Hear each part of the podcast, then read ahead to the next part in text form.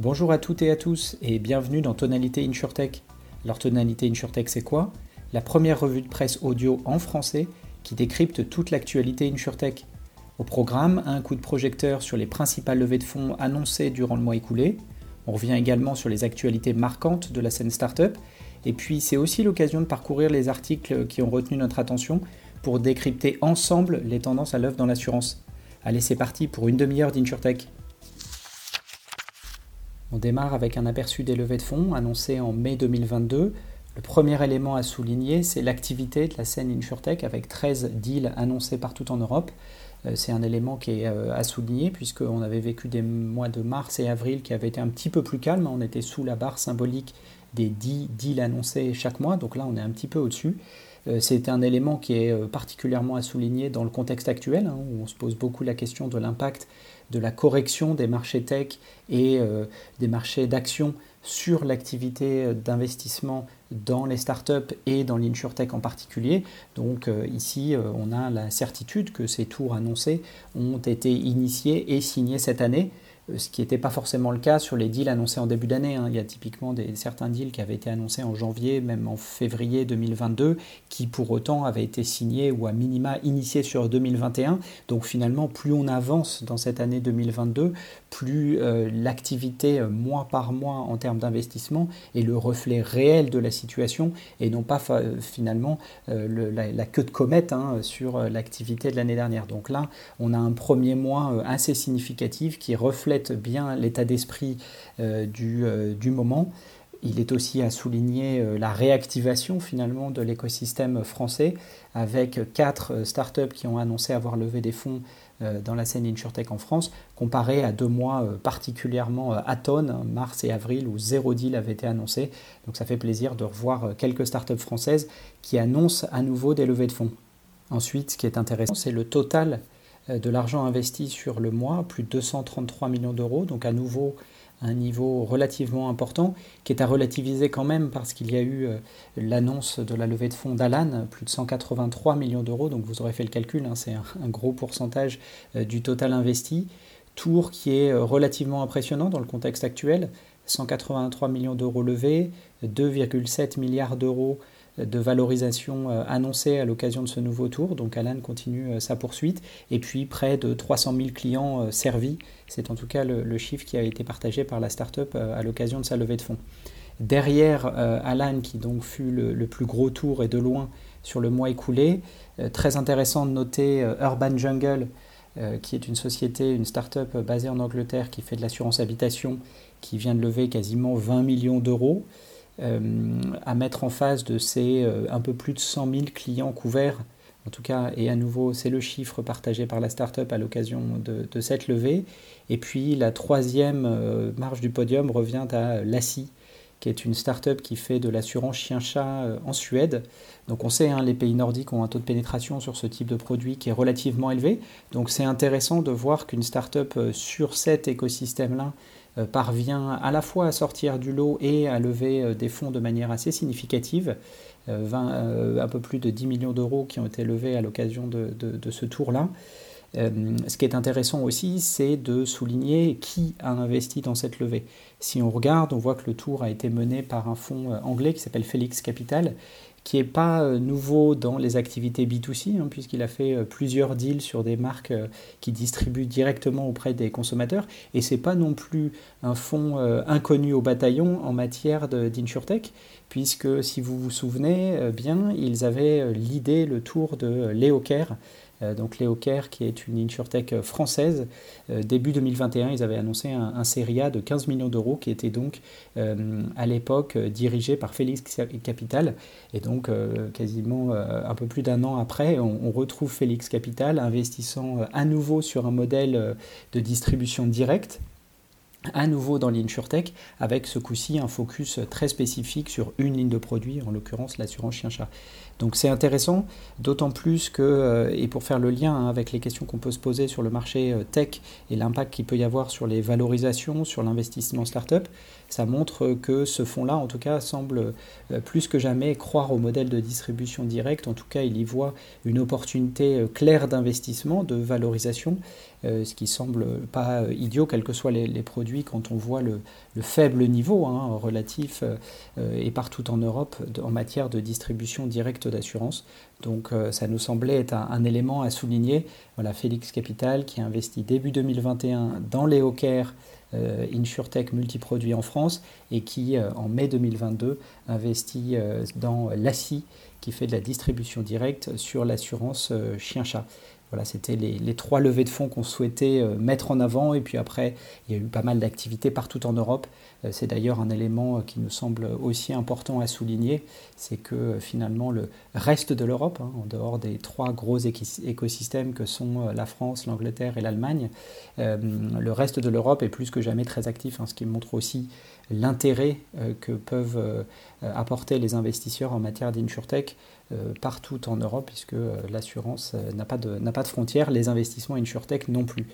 Le dernier point sur lequel je, souhaitais revenir avec vous, c'était justement cet impact qu'a la correction des marchés tech, des marchés publics sur l'investissement dans les startups. C'est une question que beaucoup se posent, qu'on a beaucoup analysée, et pour essayer d'y répondre, ce qu'on a essayé de faire, c'est une comparaison entre les investissements qui ont eu lieu l'année dernière, entre janvier et mai, 2021 donc, et ceux qui ont eu lieu sur la même période, janvier à mai cette année en 2022. Ce qui est très intéressant, c'est qu'on constate que euh, si effectivement le montant global investi a diminué de, plus de 20%, en revanche, en termes de nombre d'investissements, euh, il y a une, grosse activité. Hein. On est à plus de 30% de hausse en termes de nombre de tours de financement annoncés comparé à l'année dernière. Euh, donc c'est assez énorme et vous aurez euh, compris hein, en synthèse, euh, plus de deals annoncés, moins d'argent investi. Donc on se pose tous la question, quels sont les mécanismes à l'œuvre Et je dirais qu'il y en a deux. Il y a d'un côté évidemment les méga tours, hein, ceux qui levaient des tours de plusieurs centaines de millions d'euros qu'on attend toujours, hein, qui ne sont pas encore là, ou en tout cas qui ne s'empilent pas aussi vite que l'année dernière. À nouveau, Alan est peut-être un contre-exemple. On avait eu Descartes Underwriting qui fait de l'assurance paramétrique météo en France euh, en début d'année également. Mais voilà, en dehors de ces euh, très gros tours, il n'y a pas eu euh, d'autres investissements massifs en Europe. ça devrait évidemment être comblé dans les semaines et les mois à venir. En revanche, au niveau CID, hein, le nombre de tours se multiplie. Et à nouveau, ça permet de faire le lien avec ce que je disais tout à l'heure sur l'activité dans le reste de l'Europe, euh, puisque euh, sur ces géographies-là, les tours moyens sont un petit peu plus petits, mais ça montre aussi que la scène InsurTech est en train de bourgeonner partout en Europe et euh, que nous sommes en train de préparer finalement le futur de l'InsurTech, parce que les boîtes qui lèvent aujourd'hui des tours de seed, quelques millions d'euros, sont potentiellement celles qui deviendront les grosses InsurTech, les grosses startups, peut-être les fameuses licornes, dans les 3 à 5 prochaines années. Donc on mesure aussi et on anticipe finalement l'activité d'un écosystème à son activité en seed. Euh, de ce point de vue-là, l'Angleterre et la France euh, sont euh, assez soutenues hein, depuis le début de l'année. Petit bémol sur l'Allemagne qui est un petit peu en deçà en termes d'investissement à date, ce qui est relativement traditionnel, on va dire, à voir comment les choses évoluent au cours de l'année. Mais voilà, élément très important. Certes, euh, les méga tours ne sont pas là. Certes, euh, les tours de taille, euh, je dirais, intermédiaire sont peut-être un tout petit peu plus petits que ceux qui étaient annoncés l'année dernière. En revanche, il y a une sorte de boom au niveau seed, beaucoup d'initiatives qui restent financées et qui trouvent investisseurs sur le marché. Au-delà des chiffres d'investissement, je souhaitais revenir sur une annonce faite par la société GetSafe. Pour ceux qui ne la connaîtraient pas, GetSafe, c'est une start-up allemande créée en 2015 sur euh, un positionnement de multiproduits. Donc c'est une start-up euh, résolument euh, orientée sur la distribution, qui fait de la distribution directe, qui est un MGA, qui proposait dès le début plusieurs produits d'assurance, habitation, vélo, petite informatique, et qui, début 2020, s'est lancée en Angleterre. Et c'est justement sur ce marché anglais que la start-up revient aujourd'hui avec quelques chiffres à nous partager puisqu'ils ont annoncé avoir atteint le chiffre symbolique des 50 000 clients sur ce marché-là. L'autre élément important pour avoir un aperçu de leur traction, c'est euh, les détails qu'ils donnaient autour de ces chiffres. Ils indiquaient avoir doublé leur base client sur les deux derniers mois, donc ce qui semble montrer une vraie accélération de la démarche commerciale. Au-delà de ces chiffres, euh, GetSafe me semblait intéressant pour deux raisons. Premier élément, leur mouvement le long de la chaîne de valeur. Comme je l'évoquais tout à l'heure, ils ont démarré comme MGA, donc purement sur la partie distribution. Et puis fin 2021, en octobre 2021 très exactement, ils ont annoncé avoir eu l'agrément d'assurance. Donc ils ont d'une certaine manière remonté la chaîne de valeur.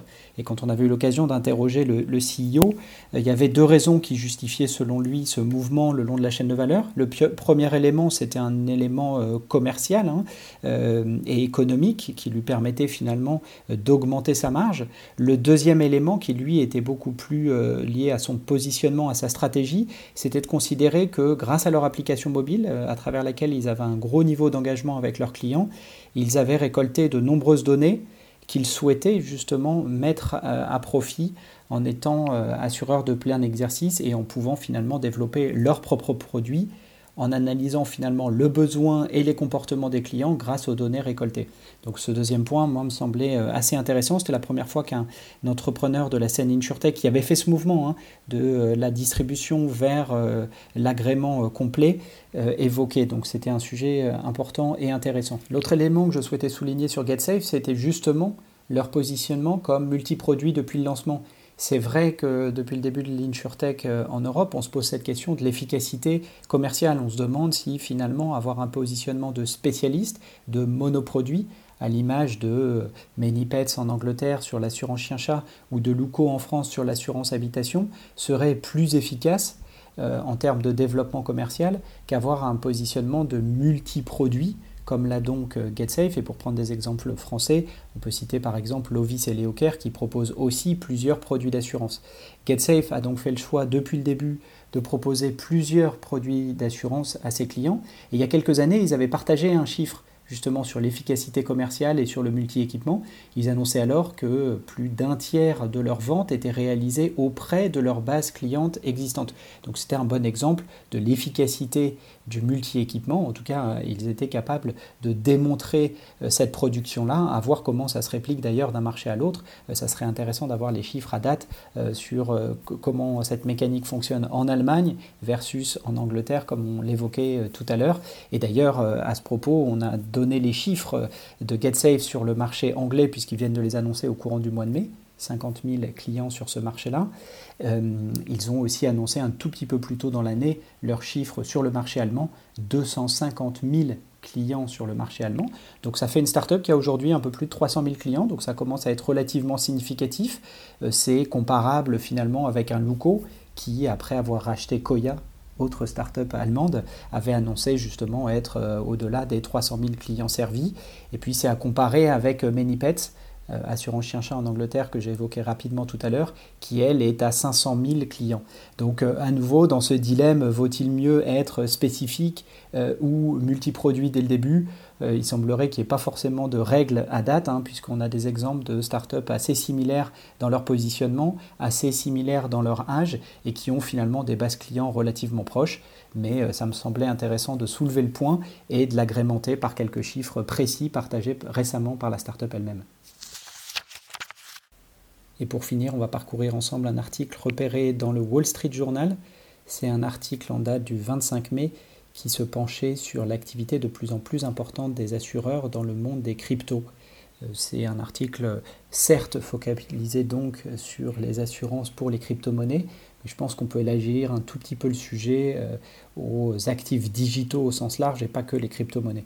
Donc c'est un article qui euh, regardait un petit peu ce, monde-là hein, et qui soulignait à juste titre que euh, les assureurs avaient été pendant de longues années assez frileux et qu'en même temps, à, mesure que cette industrie, hein, les actifs digitaux, les crypto-monnaies, euh, gagnent en développement et deviennent de plus en plus mainstream et qu'il y a de plus en plus d'argent qui est stocké dans ces nouveaux actifs, alors le besoin d'assurance se fait de plus en plus sentir. Petite parenthèse à ce moment-là, c'est vrai que nous, les actifs digitaux, on les met dans un pool qu'on appelle euh, les nouveaux risques. Pourquoi nouveaux risques? C'est des risques euh, qui existent depuis euh, finalement relativement récemment. Si on prend le Bitcoin, hein, il a été créé en 2008, hein, donc ça fait que quelques années, comparé au risque d'habitation, risque d'auto qui est couvert depuis euh, des années et des années. C'est par ailleurs des risques sur lesquels justement les acteurs en place n'ont pas forcément euh, d'avantages compétitifs au sens où ils n'ont pas de données de sinistres, euh, pas de données historiques comme il peut l'avoir sur l'auto, l'habitation ou la santé.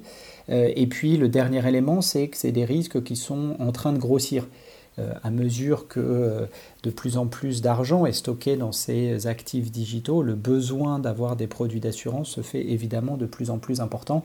C'était le sens de cet article-là qui faisait le constat à nouveau que les assureurs avaient été peu présents dans ce domaine-là, mais qu'à l'inverse, il y avait de plus en plus d'initiatives qui se lançaient euh, sur cette thématique le hum, premier élément venait euh, euh, et soulignait finalement la nomination chez Willis Tower Watson d'un directeur en charge des actifs numériques, euh, Luc Spike. donc c'était un mouvement qui était relativement intéressant, relativement récent et qui montre l'appétit finalement de ces courtiers pour ces nouveaux produits qui restent à couvrir et où finalement tout reste à créer.